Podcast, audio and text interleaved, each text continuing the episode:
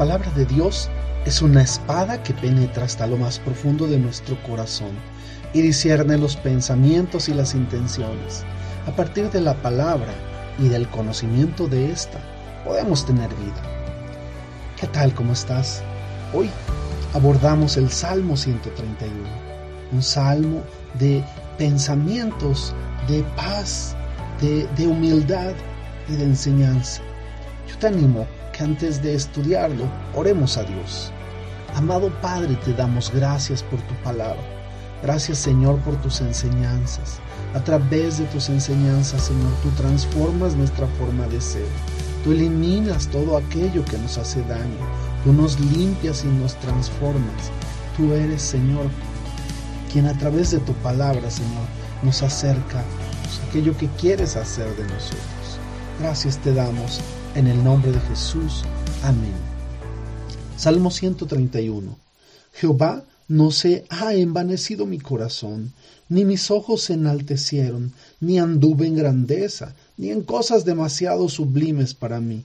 En verdad que me he comportado y he acallado mi alma, como un niño destetado de su madre, como un niño destetado está mi alma. Espera, oh Israel, en Jehová, desde ahora y para siempre. Este salmo, el Salmo 131, es un salmo en el que Dios a través del salmista nos muestra que Él se mantuvo humilde, que el salmista, a pesar de ser el rey David, un hombre con grandeza, con poder, con victorias que contar, con muchas batallas eh, alcanzadas, pero con muchas enseñanzas a través de cada batalla. Un hombre que podía decir que había sido grande, que había sido poderoso. Sin embargo, él dice, yo no he permitido que la vanidad se apodere de mi corazón. Y nosotros vemos que muchas personas eh, eh, llegan a tener grandes cosas y al tener poder, al tener fama, al tener fortuna, ellos se llenan, se allegan de vanidad y subestiman a los demás, se sobreestiman ellos. También este tipo de sentimientos nos lleva al desasosiego, porque nos sentimos insatisfechos con lo que tenemos y preocupados por lo que los demás tienen. La vanidad nos mantiene eh, hambrientos por más atención y más adoración. En contraste a la humildad, coloca a los demás en primer lugar y nos alegra que Dios dirija nuestra vida. Ese contentamiento nos da seguridad, el saber que Dios dirige nuestra vida, el saber que si los demás alcanzan algo, nos alegra y nos pone contentos. Sabes, el contentamiento nos da seguridad y hace que ya no necesitemos la aprobación de otros. Permite que la humildad pueda ser una característica sincera. Nosotros leemos en la Biblia lo que Jesús era en cuanto a, humildad, conociendo que Él es el Hijo de Dios. Y en los tiempos en que Él vivió, Él sabía que Él había venido a este mundo a servir, no a servirse. Y fíjate, como en el Evangelio de Mateo, en el capítulo 3, del versículo 13 al 17, Jesús nos da un ejemplo de humildad. Leemos nosotros que dice desde el versículo 13, entonces Jesús vino de Galilea a Juan al Jordán para ser bautizado por él. Mas Juan se le oponía diciendo, yo necesito ser bautizado por ti y tú vienes a mí. Pero Jesús le respondió, deja ahora porque así conviene que cumplamos toda justicia. Entonces le dejó. Y Jesús, después que fue bautizado, subió luego del agua, y aquí los cielos le fueron abiertos, y vio al Espíritu de Dios que descendía como paloma y venía sobre él, y hubo una voz de los cielos que decía, Este es mi Hijo amado, en quien tengo complacencia. Qué maravilloso es que Dios pueda expresar este es mi Hijo amado.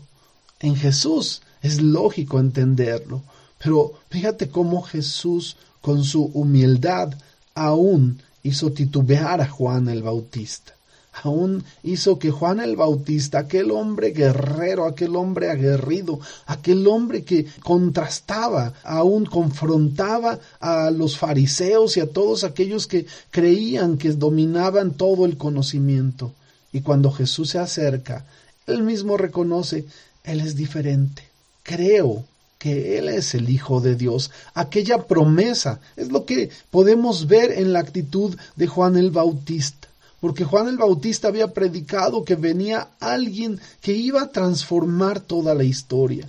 Y ese es Jesús, y cuando se ve frente a él dice, no puede ser, no es posible que aquel del que he predicado, del que he hablado, del que he dicho, que vendría a transformar todo, hoy esté delante de mí y me venga a decir que yo lo bautice.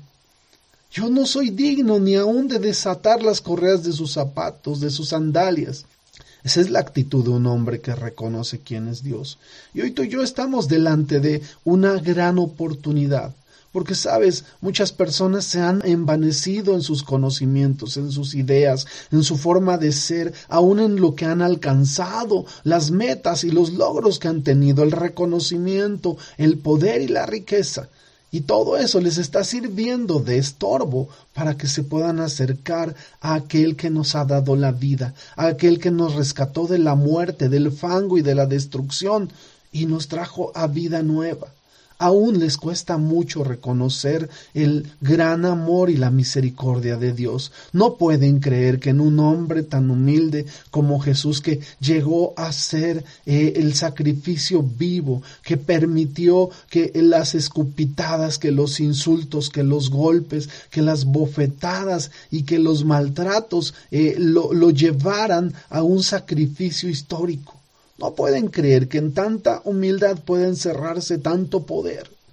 Sin embargo, tú y yo hemos venido a revelación, hemos venido a conocer al Salvador, al único Dios verdadero, y hemos experimentado su misericordia y su favor, y hemos experimentado su grandeza y su grande, grande y poderosa y maravillosa misericordia. ¿Cómo no hemos de adorar y de exaltar a ese Rey maravilloso, al Rey humilde, como algunos cantos dicen, a Jesucristo? Y Él es el Hijo de Dios. Aún en el capítulo 4, el diablo quería hacer que Jesús usara la soberbia, que usara el poder. Y dice que el diablo llegó a querer confrontar, a hacer titubear a Jesús. Y en el versículo 5 del capítulo 4 nosotros leemos de esta forma. Entonces el diablo le llevó a la santa ciudad y le puso sobre el pináculo del templo y le dijo, Si eres el Hijo de Dios, échate abajo, porque escrito está, a sus ángeles mandará acerca de ti. En sus manos te sostendrán para que no tropieces con tu pie en piedra. Y Jesús le responde de esta forma, escrito está, también no tentarás al Señor tu Dios. Sabes, nosotros no necesitamos que nos reconozcan, nosotros no necesitamos que nos aplaudan, nosotros necesitamos a Jesús. Jesús es el alimento de toda nuestra alma la mejor forma de sentirnos en paz, de sentirnos gozosos, de sentirnos victoriosos, es saber que Jesús murió por nosotros cuando nosotros nada valíamos, cuando nosotros nada éramos.